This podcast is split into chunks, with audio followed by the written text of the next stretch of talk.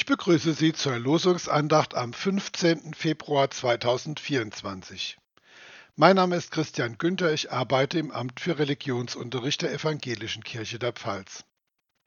Der heutige Losungstext steht im vierten Buch Mose, Kapitel 21, Vers 7 und lautet: Da kam das Volk zu Mose und sie sprachen: Wir haben gesündigt, dass wir gegen den Herrn und gegen dich geredet haben.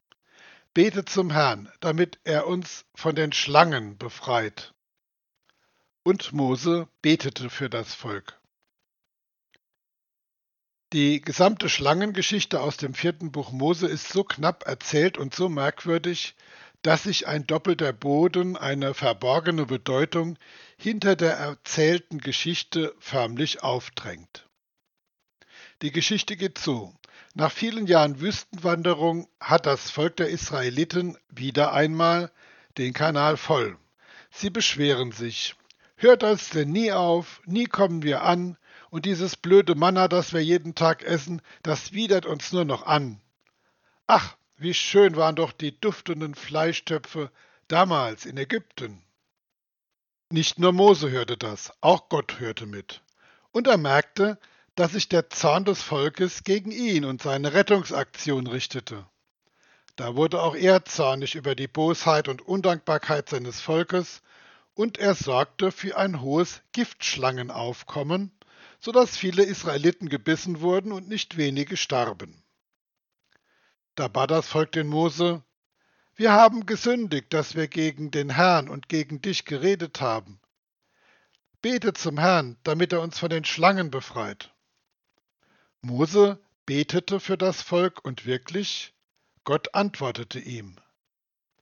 Mach dir eine eherne Schlange und richte sie an einer Stange hoch auf. Wer gebissen ist und zieht sie an, der soll leben. Und so geschah es. Bei der Vorbereitung der Andacht fragte ich mich, ist so eine tödliche Schlangenplage wirklich eine angemessene Antwort auf ein paar Beschwerden? Und als Moses dann betete, warum beseitigte Gott nicht einfach die ganzen Schlangen, sondern ließ sie weiter beißen? Stattdessen musste Mose ein metallenes Schlangenbild bauen, dessen Anblick den Gebissenen half zu überleben. Wollen wir einmal sehen, was sich hinter dieser seltsamen Geschichte verbirgt. Wie Sie vielleicht wissen, ist das Image der Schlange in der Bibel stark vorbelastet. Sie hat Adam und Eva im Paradies verführt, Gottes Ordnung in Frage zu stellen und auf seine einzige Regel zu pfeifen. Man könnte sagen, Adam und Eva haben den süßen Biss der Schlange gespürt. Sie lehnten sich dann gegen Gott auf und am Ende flogen sie aus dem Paradies und brockten sich und uns, ihren Nachkommen, ein elendes Leben, geprägt von ein wenig Spaß, viel Mühe und dem Tod als unausweichlichem Schlusspunkt ein. Und ganz ähnlich steht es mit der Auflehnung der Israeliten gegen Gott. Denn wer anfängt gegen Gott zu maulen, der begibt sich in die Gefahr, den süßen Schlangenbiss der Absage gegen Gott zu erfahren, der unausweichlich in die Katastrophe oder wie es im Neuen Testament heißt, in die Todesfalle der Sünde führt. Zu keinem Zeitpunkt gibt es ein Happy End der Gestalt, dass die Schlangen auf wundersame Weise wieder verschwinden. Bis heute nicht. Das Maulen und das Gebissenwerden galt nicht nur für die alten Israeliten, sondern das gilt noch für uns. Gottes Heilmittel für die Israeliten bestand darin, dass Mose ein Schlangenbild errichten sollte, ein Mahnmal, das diese Sündenbisse heilen kann, wenn man es nur ansieht und auf seine Wirksamkeit vertraut. Im Johannesevangelium sagt Jesus Folgendes zu Nikodemus.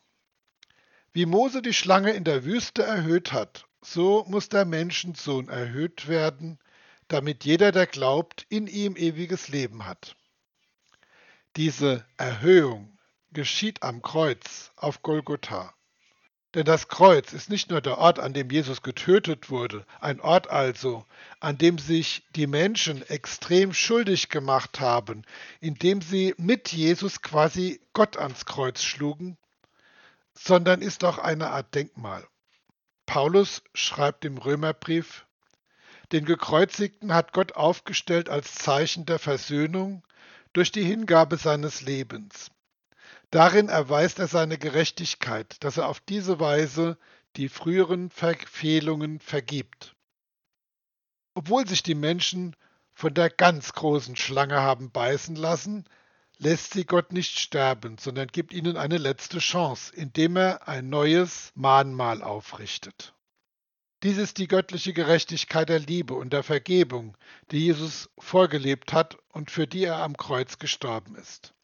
Nicht jeder wird dadurch gerettet, sondern nur diejenigen, die auf den Gekreuzigten vertrauen und entsprechend handeln. Jesus sagt im Johannesevangelium, sieh auf dieses Kreuz und glaube, dann wirst du leben. Sieh auf Gottes Gerechtigkeit der Liebe und der Vergebung, dann kannst du den giftigen Kreislauf von Bosheit und Gewalt durchbrechen. Und der kleine Anfang dieser großen Sache liegt im Gebet, wie Mose für sein Volk betete und wie wir beten.